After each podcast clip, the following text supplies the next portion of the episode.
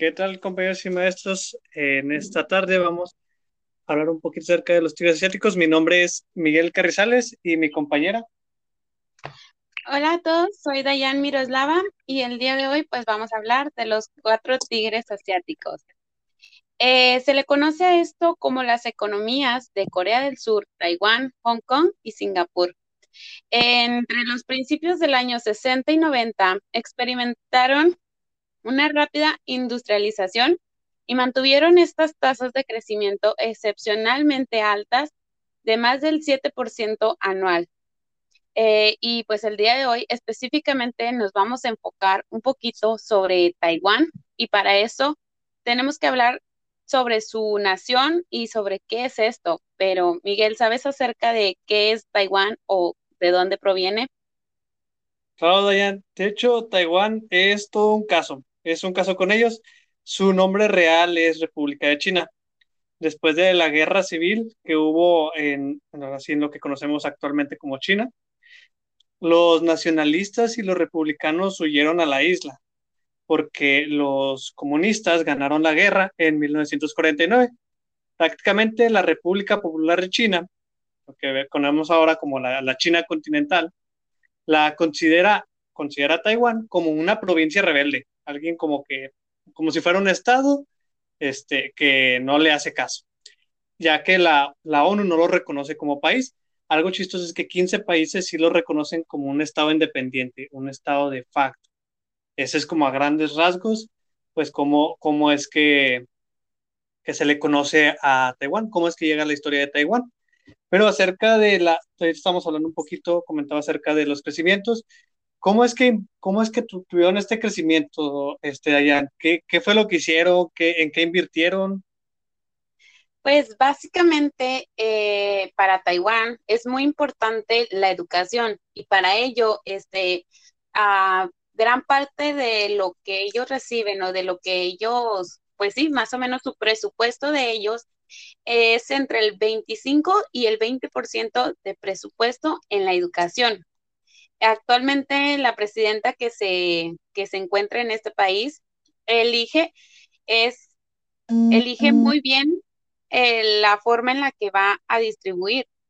El destino del 19% del presupuesto nacional para la educación, como ya lo mencionaba. A ello le agrega el presupuesto destinado al sistema educativo de cada municipio, que, es que esto es completamente estatal.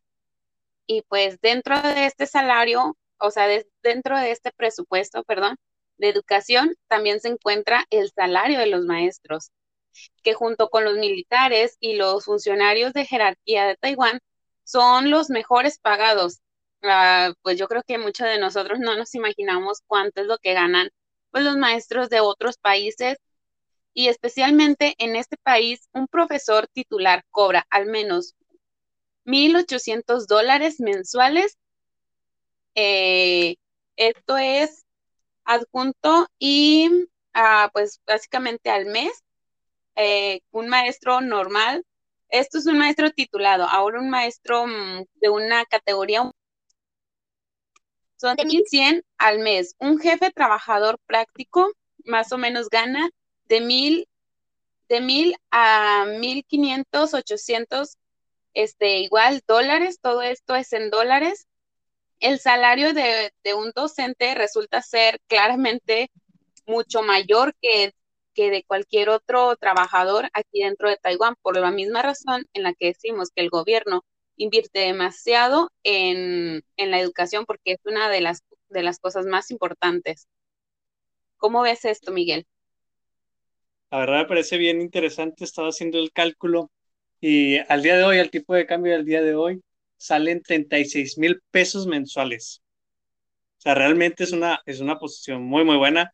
Es una Así que un ingreso bastante llamativo y pues como anteriormente, pues que no, que no quisiera ser maestro con ese tipo de sueldo y con las prestaciones que también tienen, que son pues las pensiones, los afores este, y demás que tienen también allá. O sea, realmente es algo atractivo ser maestro ah, en Taiwán. Creo que voy a aprender uno de sus, de sus idiomas que tienen allá oficiales. Sí, y de hecho, hablando de estos idiomas, en Taiwán eh, pues sí, o sea, igual yo también quisiera irme y hacer clases allá porque pues es, es muy bien, la verdad está muy bien pagado y es un excelente país.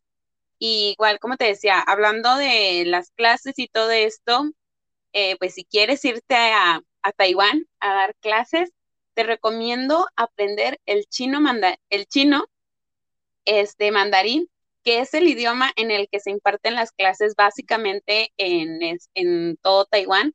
Este es el idioma oficial y pues obviamente en este se dan los, las clases. Este, y bueno, tienes que saber también que los estudiantes normalmente son calificados por el conocimiento de las ciencias y las matemáticas, así que tienes que saber muchas de estas cosas si quieres llegar a ser un, maestro en Taiwán. Y te voy a platicar un poquito de la ley que está actual. Esto dice que las escolaridades son nueve años, mm, son como aquí en México, este, solo que aquí se le se le quita el preescolar porque no es tan, tan obligatorio, pero sí tiene la escuela básica. Pero, ¿como qué te suena escuela básica? ¿Sabes más o menos acerca de esto? Pues mira, según yo tengo entendido en Taiwán, bueno, aquí como, como tú comentabas, el preescolar llega, es ahora obligatorio. Y en su tiempo, este, en Taiwán, desde 1968 que se, instaló, que se instaló una, una reforma, que ahorita creo que podemos hablar rápido de ella, los niveles obligatorios son lo que viene siendo un equivalente a primaria y secundaria aquí en México. Sí, sí tiene también su, su educación básica, seis años de educación primaria, al igual que aquí, y tres años de educación secundaria, que igual tenemos aquí en realidad. O sea, tenemos un sistema bastante parecido al de, al de Taiwán en cuestiones de niveles académicos. Algo que, que, me gustaría que pudieras comentarnos, ¿cómo es que, cómo es la ley de allá? O sea, aquí tenemos una reforma educativa que pues fue modificada recientemente por el, por el presidente Andrés Manuel, pero allá también cuentan con una ley. Sí, claro, este, pues su ley es que los estudiantes, este, como ya lo comentabas, tienen esa educación. Eh, hay una cosa muy importante que creo que aquí en México también se veía mucho el, el caseo corporal. Ah, en Taiwán, pues es igual, es muy, eh, eso es algo que no se puede hacer. Muchos pensarían que por ser un país donde pues se tiene mucha disciplina, porque esto, esto es otra parte de, de sus leyes y todo esto, de que los alumnos tienen que limpiar su, su aula, como en Japón, veíamos que también Japón tiene esta, esta costumbre de que el alumno es quien limpia, el alumno es quien hace pues que su salón esté limpio. Y al contrario de Corea, que de Corea del Sur, que ellos sí permiten, bueno, en Taiwán, al ser parte de estos cuatro tigres asiáticos, está prohibidísimo algunos maestros lo siguen haciendo, por lo cual es castigado, es parte de esta ley. Este, y el objetivo de la educación de Taiwán, pues básicamente es formar a los jóvenes de manera competitiva y así pues ayudarlos a globalizar y, y en constante cambio con una versión creativa y humanista pues del mundo. ¿Cómo ves esto? Me parece interesante porque se me hace algo, algo muy puntual, lo hizo muy, muy bien Taiwán, que su tasa de alfabetización ha alcanzado el 96%, un poquito más. Y también, este, pues aquí ya vemos el alto rezago educativo que hay, este, digo, el alto, la alta deserción educativa que hay en la secundaria. Pues allá en Taiwán el 95% de los estudiantes continúan sus estudios a nivel superior, o sea, a nivel licenciatura, a nivel este, posgrados, cuando en México solamente el 46, menos de la mitad, es que continúa con sus estudios superiores. Allá más de, pero así que se, es más fácil contar los que no continúan. Exacto.